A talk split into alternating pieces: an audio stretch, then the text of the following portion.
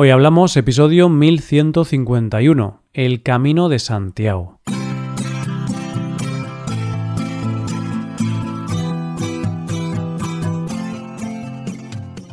Bienvenido a Hoy Hablamos, el podcast para aprender español cada día. Puedes mejorar tu nivel de español usando nuestros contenidos premium, como la transcripción, explicaciones, ejercicios y también el episodio extra semanal Puedes hacerte suscriptor premium en hoyhablamos.com. Hola oyente, ¿qué tal? ¿Cómo estás? Cada día te hablo de un tema diferente y la idea es que tú aprendas no solo español, sino también un poco sobre nuestra cultura, historia o nuestra forma de ser.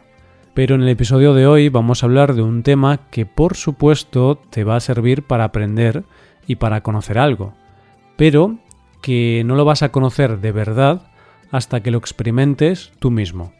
Y es que, como se suele decir, cada camino pertenece a cada peregrino. Y por ello, el camino es muy diferente para cada peregrino. Hoy hablamos del Camino de Santiago.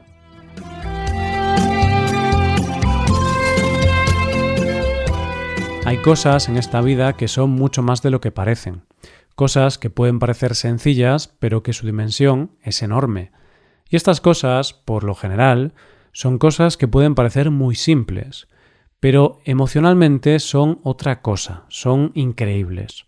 Por ponerte un ejemplo muy sencillo, cuando tienes tu primer coche, el hecho en sí de tener un coche no deja de ser un medio de transporte, pero lo cierto es que es mucho más.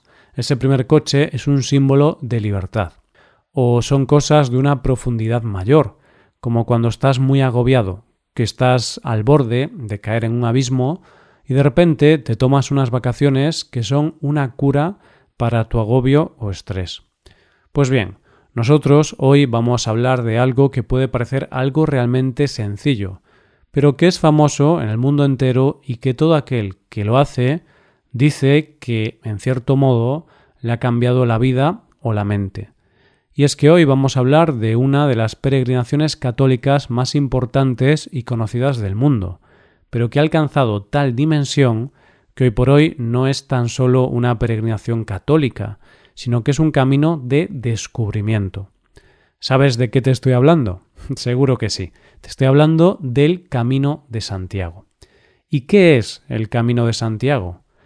La forma más sencilla de expresarlo es que el Camino de Santiago es una peregrinación o un recorrido que se hace desde algún lugar de Europa hasta llegar a Santiago de Compostela, Galicia, para visitar la tumba de Santiago Apóstol, que se encuentra en la Catedral de Santiago.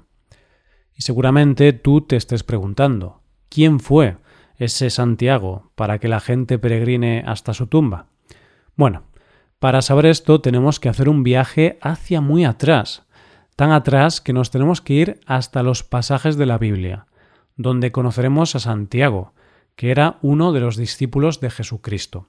Santiago era hijo de Salomé y de Zebedeo, y era hermano de Juan Evangelista, era natural de Galilea y fue uno de los discípulos más fieles de Jesucristo.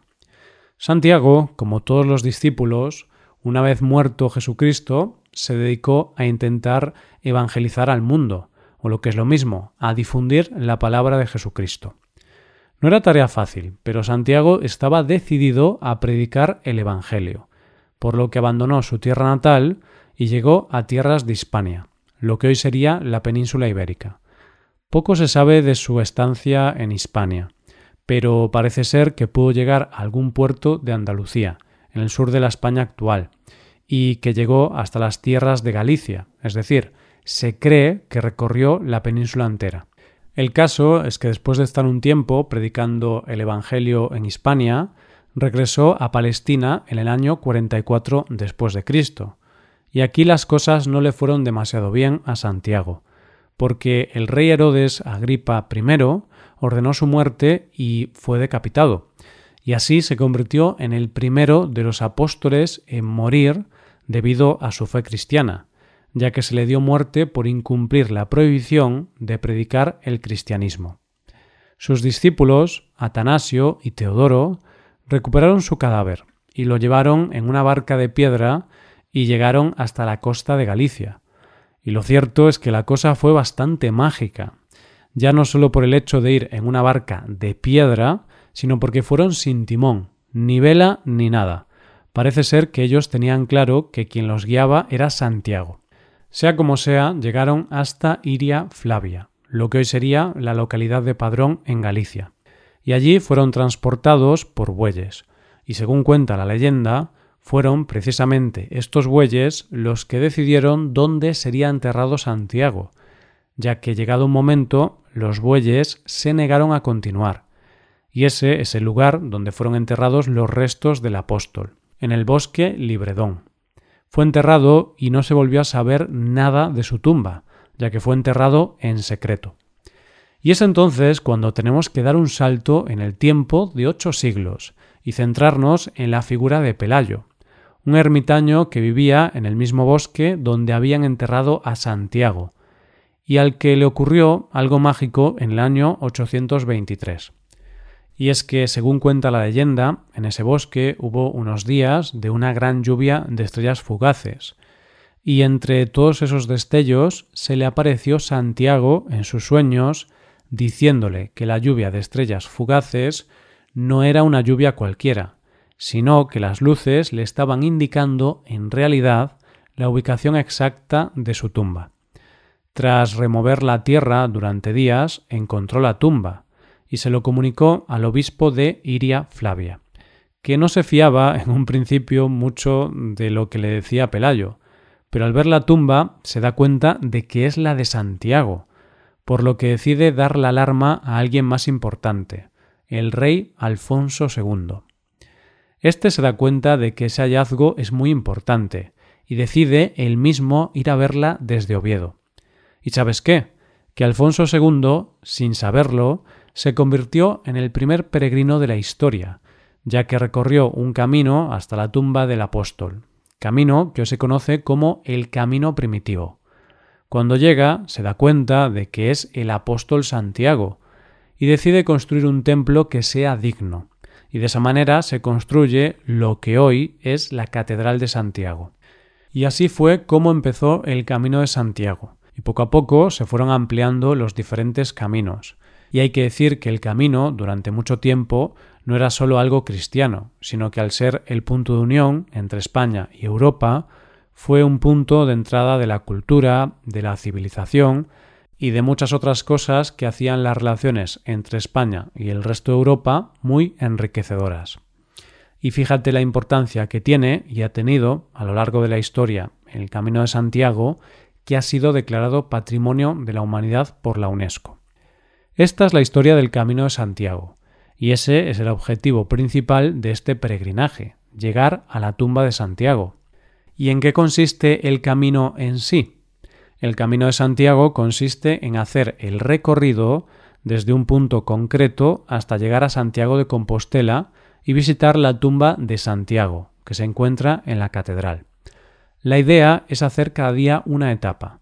Se suele hacer andando, aunque hay bastante gente que lo hace de otras maneras, como en bicicleta, y se para a dormir al final de cada etapa en los albergues donde también se alojan otros peregrinos. Cuando comienzas el camino, debes hacerte con un documento llamado la credencial del peregrino, que debes llevar siempre contigo y que deben sellarte en las diferentes oficinas del peregrino que te encuentras a lo largo del recorrido. Este documento lo debes sellar donde empieces el recorrido y además lo debes ir sellando en los diferentes lugares donde vayas parando. ¿Por qué hay que hacer esto? Porque es la única forma de controlar que has hecho el camino.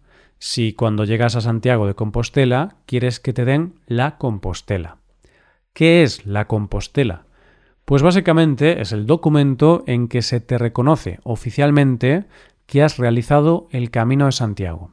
Pero cuidado, oyente, que hay unos requisitos mínimos para obtenerlo, ya que debes haber realizado al menos 100 kilómetros si vas a pie o en caballo y 200 kilómetros si vas en bicicleta. Estoy seguro de que ahora mismo te han entrado unas ganas enormes de hacer el Camino de Santiago, pero tendrás alguna duda, como ¿desde dónde puedo hacer el camino? ¿Existe un solo camino ¿O cuántos caminos hay? Bueno, hay una frase que dice que todos los caminos llevan a Roma, pero en este caso todos los caminos llevan a Santiago. Y de hecho, caminos oficiales hay un total de 10, que son Camino francés, Camino de Fisterra Muxía, Camino de Sudoeste Vía de la Plata, Camino inglés, Camino primitivo, Camino del Norte, Ruta del Mar de Arousa y Río Ulla, Camino de Invierno, Camino portugués y Camino portugués de la costa. Sea cual sea la ruta que escojas, hay muchos motivos para hacer el Camino de Santiago.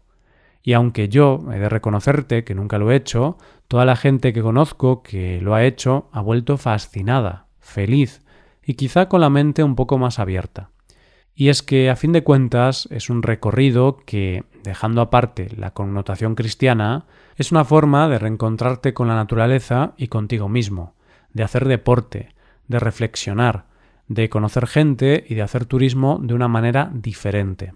Y es que si lo piensas bien, es una experiencia donde viajas solo con lo básico, donde tienes que dormir en un albergue sin todas las comodidades de tu casa, y donde lo único que necesitas al terminar la jornada es una buena ducha, algo de comer y algo fresco que beber. Porque el camino de Santiago no es un peregrinaje hacia una tumba, es un peregrinaje hacia el autoconocimiento y darte cuenta de que las cosas importantes en la vida son las más sencillas. Así que ya sabes, oyente, si te animas a hacer el camino de Santiago, cuéntame luego qué se siente al llegar a Santiago después de muchos días, porque la mayoría de los peregrinos cuentan que al llegar a la plaza del Obradoiro, que es donde está la catedral, es la mayor sensación de felicidad y plenitud que han vivido en mucho tiempo. Hasta aquí el episodio de hoy. Y ya sabes, si te gusta este podcast y te gusta el trabajo diario que realizamos, nos ayudaría mucho tu colaboración. Para colaborar con este podcast puedes hacerte suscriptor premium. Los suscriptores premium pueden acceder a la transcripción y ejercicios y explicaciones. Hazte suscriptor premium en hoyhablamos.com. Muchas gracias por escucharnos. Nos vemos en el episodio de mañana. Pasa un buen día. Hasta mañana.